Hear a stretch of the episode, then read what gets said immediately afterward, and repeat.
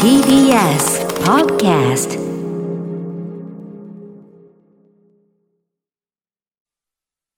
TBS ラジオから全国32局ネットでお送りする 1J。この時間は、共立リゾート presents、新たな発見を綴る旅ノート。全国にある共立リゾートのホテルや旅館の地域にフォーカスを当て、歴史や観光スポット、絶品グルメなど、その地ならではの魅力をご紹介します。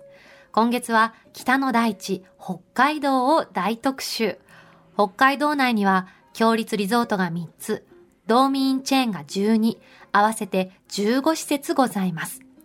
今日はラビスタアカン川があるアカンエリアの旅の魅力をご案内いたいただきます。日本で数少ない天然のマリモが生息する湖、アカン湖をはじめ、アイヌという北海道の文化が根強く残されたこの地域。斉藤さんは訪れたことありますか？いやないですね。すっごく有名だけど、なかなかね、行かないところですよね。機会がないかな、から北海道といってもやっぱり仕事で、うん例えば単独ライブのツアーとかそういうことだとか、ロケって言ってももう行ってすぐ帰ってくるみたいな感じだからいやね。私今日、うん。あかんの思い出聞けるのすっ思い出っていうかそのこと聞けるのがすんごく楽しみで、特にアイヌのお話がね聞きたいんですよね、そんな阿寒エリアについてご案内いただく旅のご案内に。旅シェルジュは阿寒観光協会の寺尾康則さんです。どんな旅を提案していただけるのか。では旅ノート今日もスタートです。今日の旅の案内人、旅シェルジュをご紹介します。北海道の阿寒観光協会の寺尾康則さんです。寺尾さん、よろしくお願いします。お願いします。お願いします。あの、この阿寒観光協会では寺尾さんはどんなことをされてるんですか？えっ、と、ネイチャーガイドでしたり、あとは観光の案内ですね。ネイあネイチャーガイドって何ですか？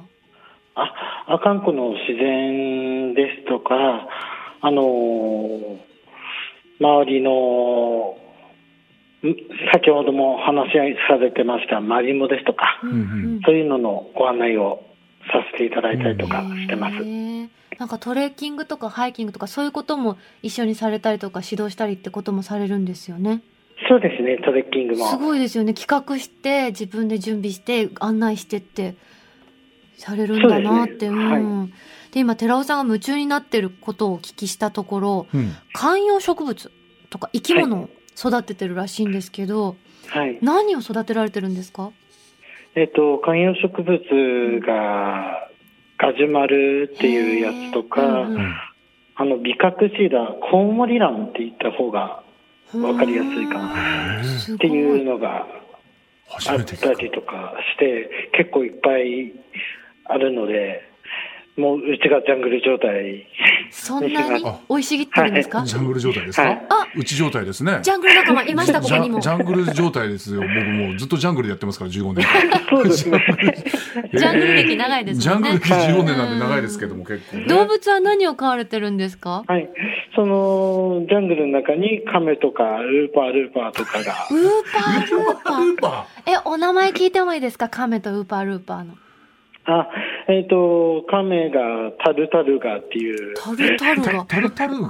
へータルタル。ちょっと面白い名前。うんウーパールーパーさんは、ルーパールーパーは、あの、色の名前で、あの、マーブルママとダークパパっていう、かわいい。マーブルママと？パダークパパ。ダークパパ。色で。おしゃれ。すみません、ちょっと笑ってしまいました。ま、ダークパパ。え、いいウーパールーパーってどうやって育てるんですか俺、全然わから簡ないですけど。単なんですか飼育って。あ、簡単ですよ。あ、そうなんだ。はい。楽しそうなうちですね、寺尾さんのねうちね。確かに、ジャングル状態だわ。ほんと。ジャングル状態です。今回はあの北海道の阿寒エリアをご案内いただくんですけど、まず北海道のどのあたりにありますか？えっ、と、北海道は東側の方ですね。うん。道東エリアというか、うんうんうん。この地域の魅力ってどんなところですか？そうですね。阿寒エリアの方は、阿寒マシュルコ国立公園というところに位置するんですけれども、うん。狭いエリアの中で、湖と温泉と登山ができる山、気軽にトレッキングができるエリアっていうのが、うん。もう凝縮されてへるえ。っていうのと、うんうん。もう、まあ、それだけ豊かな森、うんうん。多くな動植物があるっていう、どんな動物に出会えますか？えっと、鹿ですとか、狐ですとか、うんうん。あと、会っちゃいけないのかもしれないですけれども、会っちゃいけない動物？え何ですか？ヒグマですとか、あら。はそうですね。いるぐらいでな。あうん。そうね。あっちゃいけないね。本当に豊かなんだな。はい。あとですね、はい。あの、阿寒エリアですと、うん。日本最大とも言われてる、北海道だとね、アイヌの人たち結構いますけれども、うんうん。あの、アイヌ文化に触れ合うことのできるアイヌコタン。アイヌ？日本最大のうん。アイヌコタンっていうのがございます。コタン。コタンって何ですか？コタンっていうのがですね、アイヌ語で集落っていう意味なんですよね。じゃあ皆さんアイヌの方がそこにお住まいになってるってことですか？そうですね。一応今のところですね、36校、えっ、と、約120人くらいのアイヌの人たちがお住まいというふうに言われてますね。アイヌ文化ってどんな文化ですか？アイヌ文化って古くから、あの、北海道にうん。根強くあったところの文化なんですけれども、はまあ、和人、僕たち日本人とは違った文化ですよね。うんで、あの面白いところで言うと、アイヌ文様、北海道で観光で行かれると、アイヌ文様とかがよく見られるかなと思うんですけれども、あの、洋服の襟なんかにトゲの模様が刺繍されてたりとかするのうんうん。をよく見られるかなと思うんですけれども、独特のね装束をお召しになってる写真とか見たことあります、はい。あれにもちゃんと意味があって、うん。魔除けの意味があったりとか、あそうなんですね。はい。襟から悪霊が入ってくるから面、白いトゲの模様をしてたりっていうのがんあるんですよね。一つ一つ刺繍にね呪術が込められてたりとか、願いが込められてるからっていうのありますよね。そうですね。うんで、まあ、見るだけじゃなくてね、あのー食べるのもあかんこ楽しむことができて、うんうんうんどんなものがおすすめですか？あかんこですとですね、はい。あのーアイヌ料理の喫茶店のポロンノさんっていうところがはあるんですけれども、あ、アイそこでですヌ料理っね、てどんな料理ですか？あの、まあ、シンプルなうん。素材の風味を生かしたものが特徴なんですけれども、うん山の取れた木の実ですとか鹿とか熊の肉を使った料理へですね、うん。を使ってアイヌの知恵を使った料理がうん。結構多いんですけれども、うんその中でもですねポッチェイモっていうのがポッチェイモ結構。へー美味しいのでおすすめですねどんな料理ですか、ポッチェイモ。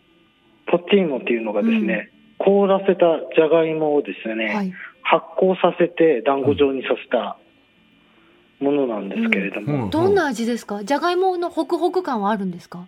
ホクホク感もあるんですけれども、うんうんどっちかっていうと団子なんでお餅近い感じですね。そうですよ。もう発酵してるし、もちもちるちょっとうん普段食べてるじゃがいもとは様子がきっと違いますよね。凍らせてるんですけれども、一回それを溶かして、うんあのや焼くんでうんうんもちもち本当にしてて美味しい。食べてみたいね。どんな感じかね。名前が可愛いですよね。アイヌって。ポロンヌとか、うん。ポッチェイモとか。言いたくなるお名前が多い。でもこれ味付けがなんかシンプルって言ってますけどこれうん。例えば熊だとか鹿の肉って臭みとかってそういうところとかって残ったりしないもんなんですかね？意外とですね、はい。あの血抜きの技術とかもしっかりしてるのあで、あなるほどはい、美味しぱりすごいくな食べれたりしますね。自然と共に生きてる人たちは知恵がすごいんですうね。ん、そしてその赤エリアのシンボルはアカンコってことなんですけど、ここはどんな湖ですか？阿寒湖はですね、あのー、阿寒マシュー国立公園の内の中でもカルデラ湖。で、あのー北海道を代表する観光地ですね。で、世界的にも希少なあの、先ほども何回も名前が出てますけれども、はい。特別天然記念物の球場の阿寒湖のマリモっていうものが生育するものでも有名なところでもありますし、うん。あの冬にはですね全面凍結するので、うん。ワカサギ釣りとあ。かスケートスノーモービルで楽しんだりとかするウィンタースポーツなんかも楽しめますね。これワカサギ釣りって一回行ってみたいんだよな私も。やってみたいようん。ね、本当にあのピョンってピョンってね。ね、釣れるのかなって。で。そのまま天ぷらにしてすぐ食べて。あ、食べたい。私としたら食べる担当しますよ。あ鶴さん。とね,、うん。ね決まってんだね。そう。食べさせないんだ。珍しいね。どうぞ一口食べてください。いっぱい釣ってもダうそうそう。そう。そうそうそう美味しそうですよね。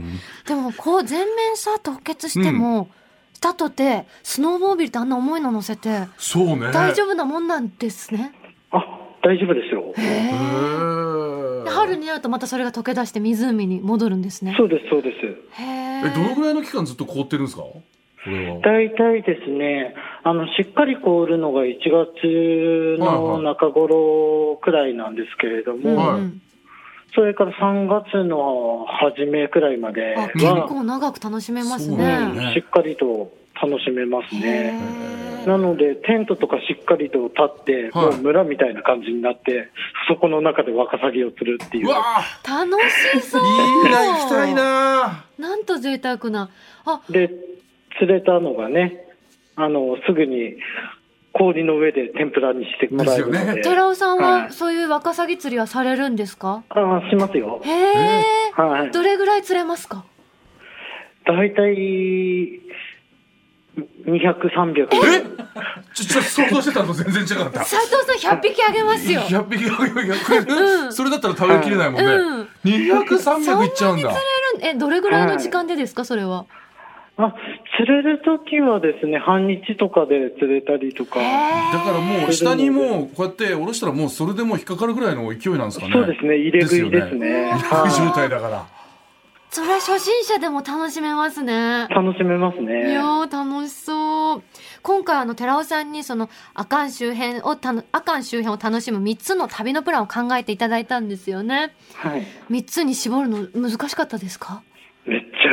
めちゃ大変でした。いっぱいあるので。あもう思い切って10個ぐらいいっちゃいますかじゃあ 大変だったんですもんねなんか申し訳ない言っちゃいますか今日はね言っちゃいましょうかもう10個ねというわけにはいいただけた方がね。ーでその珠玉の3つの中の1つ目ご紹介お願いします。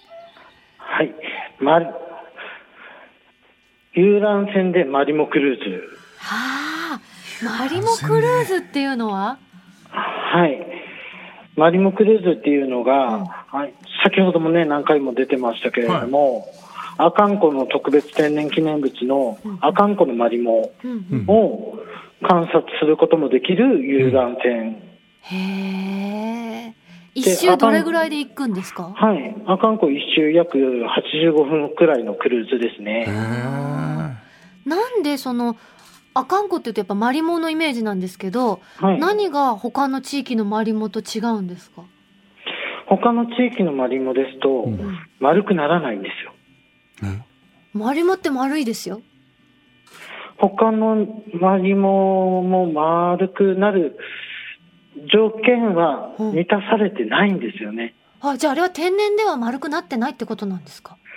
そうなんですよ。はあ。えそうなんだ天然であんなまん丸になるのがこの阿寒湖のマリモだけ。そうです、そうです。本当はですね、あの、丸くなるマリモっていうのうんが、あの、アイスランドにも丸いマリモっていうのがいたんですけれども、はい。実はですね、はい。絶滅しちゃったんですね。あらえじゃあ地球で丸くなるマリモはこの阿寒湖のマリモだけ？全世界であかんこのみ。ええそれ貴重ですねめちゃくちゃそれすごいはいえ、なんで阿寒湖では丸くなるんですか？これはですね、はい。あの、湖の形と、うんあとはミネラル分。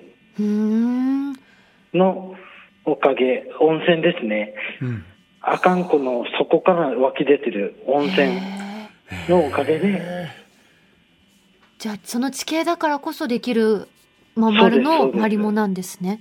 はいで、。そのマリモを見る遊覧船。はい。これ途中でどこかに降り立てるんですか？この。えっとですね、景勝地である滝口っていうところに巡ったりとかもするんですけれども、はいその後ですね、中類島っていうところに寄りまして、はい。そこでですね、マリモ展示観察センターっていう、マリモ専門の水族館みたいなところに寄りまして、そこでマリモの姿、生態やいろんなものを学ぶことのできる。マリモって言うと私小学生の時、うんお土産でもらったイメージなんですよ。だからちはいはいはいちっちゃいイメージなんですけどはいはいはいはい大きいんですかマリモって？どれぐらいまで大きくなるんですか？自然なものですと、はい直径約30センチメートルくらい。ええそんなに？自然にそんなサイズになるんですね。はい。え、それもやっぱりその温泉とかが出てるからそういうふうに大きくなるってことですか？そうですね。で、温泉とお日様のおかげで大きくなるんですけれども、うんうん。そこまで大きくなっちゃうと、うん。うんお日様の光がですね、真ん中まで当たらないので、はい。真ん中から崩れちゃう。え？え崩れちゃう？崩れちゃう？あのまん丸にできたのに。え？はい。じゃあまん丸に保つには、お日様に当たればいいってことですか？でも、崩れたものがまたコロコロコロコロ転がって、はい。また30センチのマリモに戻るんですよ。すごいななんか死ぬことがないんじゃないかってマリモって無。敵なんだ無。敵ですねしかも超可愛いですね。崩れてもまた分散して、なんか真っ黒クロスケみたいなイメージだって今、ファンファンファンって。確かにそれが一番最初に浮かんだね すごい。では続いて、はい阿寒湖協会、あ、阿寒湖観光協会寺尾さんが提案する阿寒エリアを満喫する3つの旅のプラン、2つ目お願いいたします。カムイルミナ、ああ、カムイルミナです。カムイルミナ？っていうのは何ですか、カムイルミナというのがですね、夜に、うん。あの、森の中を歩くイベントなんですけれども、実はですねー、はい。これが、あの、プロジェクションマッピングえすごい。された森の中を歩く形になってましてえ、は体験型のイベントで、国立公園の中でやるとしては、うん。日本初の体験型のナイトウォークと、なんえと豊かなんでしょ最新鋭のデう。ジタル。技術しかも場所が日本の国立公園。これカナダの方たちと一緒に作ったんですよね、確か。プロジェクションマッピングのね、すすごい人たちと。どれぐらいの距離を歩けるんですか、その。大体森の中ですね、1.2キロくらいの。遊歩道の中を。うんうん。50分くらい、うわすごっ。あ、見ていただけてます？すごい何これ？幻想的。うわ綺ー麗。これ物語があるんですよね？そうですね。もともとですね、アイヌの人たちが語り継いでたユーカラ女児詩っていうやつを元にして、それを、あの、ストーリーとして体験していただこうという。すごいですよね。あのなんかフクロウが守り神みたいなものなんですよね。アイヌの人たちにとってね。はい。でそのフクロウとそのカケスって小鳥さんがこう活躍する愛の伝説なんですよね。そうです。人間界をね救うために頑張るっていう。すごい私こういう物語大好きなんですよ。よく調べてきたね大冒険だと思って。ああそうなやのってみたいこれ。でもねあの最後はあるんですよまだ旅のあ三つ3つ目のプラン。ありましたね阿寒は湖観光協会寺尾さんが提案する阿寒エリアを満喫する最後旅のプラン3つ目お願いします。クッシャロ湖で砂湯体験。砂湯っておっしゃいました？はい。何ですか？砂湯って。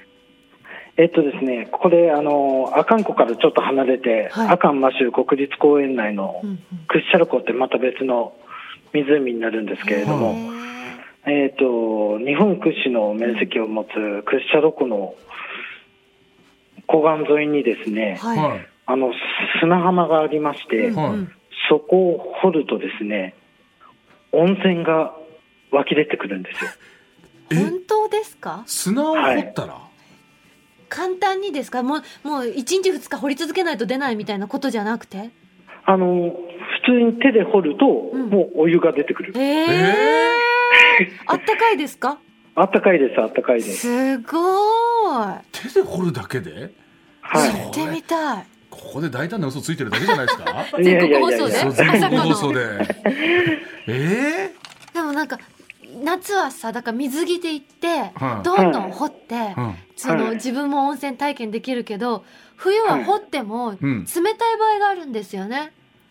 冷たい場合もありますけれども、それでもうん。やっぱり外気よりもあったかいので、湯気は出てきますね。だ。から近くに足湯もあるんですってね。そうですね。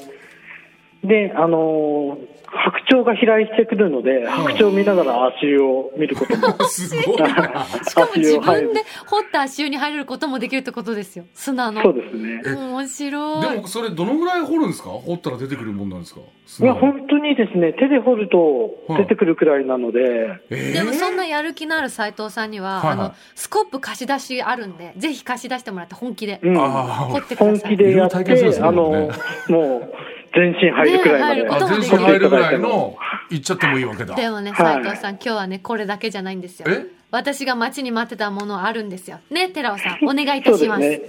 はい。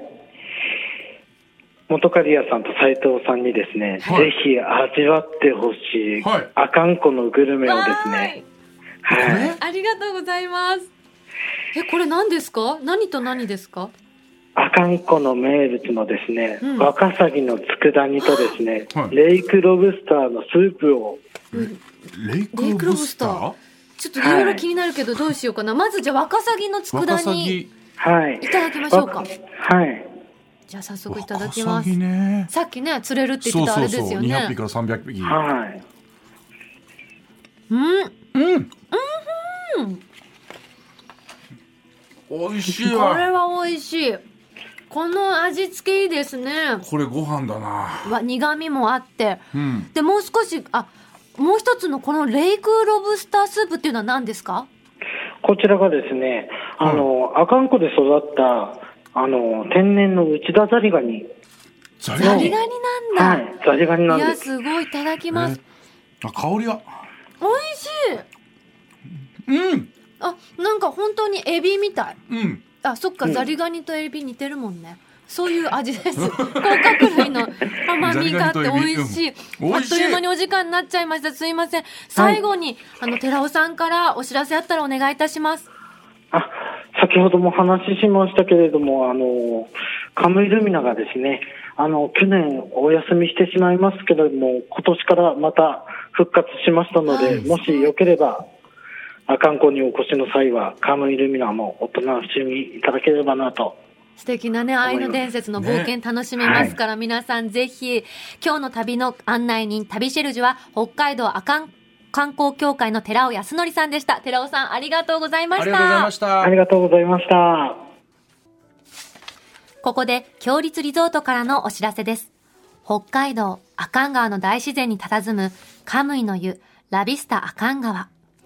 大自然の恵みをありのままに生かすために、館内で使用する水はすべて湧き水から引いたもの。また、森の中に踏み入るワクワク感をご堪能いただくために、できるだけ人の手を加えず、地形を生かして建てています。全客室についている大きな窓からは、阿寒川の景色を眺めることができ、天然温泉ヒノキ作りの客室風呂を完備しています。から川から湧き出る自家源泉かけ流しの大浴場はもちろん、3つの無料貸し切り風呂で、趣異なる湯あみをお楽しみいただけます。夕食は北海道ならではの食材をふんだんに使った四季折々の懐石料理をご用意。北の大地の旬の味わいを存分にお楽しみください。豊かな自然の中で心の赴くままにゆったりとした時間を過ごしませんか？詳しくは、強立リゾートの公式ホームページをご覧ください。さて、ここで番組をお聞きのあなたに旅のプレゼントです。今月は北海道釧路市阿寒にあるラビスタ阿寒川の宿泊券をプレゼントします。ラビスタ阿寒川は道東を代表する観光地、阿寒湖より車で約10分。ラビスタとはフランス語で眺めや眺望という意味で、目の前には雄大な阿寒川と大自然を満喫することができます。タイミングが合えば、エゾシカやキタキツネに会えるかもしれません。ありのままの自然を感じ、非日常を楽しんでいただけるお宿になっており、ただ川と温泉があるだけの森に、というキャッチフレーズが掲げられています。館内で使用する水は湧き水から引いており、大浴場は敷地内から湧き出る、自家源泉の天然温泉かけ流しを贅沢にご堪能いただけます。お食事は北の大地の豊かな恵みを存分に味わうことができ、夕食は四季折々の懐石料理、朝食は和食か洋食の2種類よりお選びいただけます。そんなラビスタアカンガーのペア宿泊券を一組2名様にプレゼントいたします。ご希望の方はインターネットで TBS ラジオ公式サイト内旅ノートのページにプレゼント応募フォームがありますのでそこから必要事項をご記入の上ご応募ください。締め切りは7月31日土曜日までとなっております。たくさんのご応募お待ちしております。なお当選者は発送をもって返えさせていただきます。またこの番組ではあなたの旅のメッセージもお待ちしております。北海道を旅した思い出はもちろんのこと強立リゾートのホテルや旅館にご宿泊された方の感想もお寄せください。メールは 1j.1j.jp 1j.1j.jp です。そして来週の旅ノートは北海道特集が完結。最後は日本最大級の湿原、釧路湿原を中心とした釧路エリアを大特集。旅の案内人は、釧路国際ウェットランドセンターの新庄久志さんです。来週の旅ノートもどうぞお楽しみに。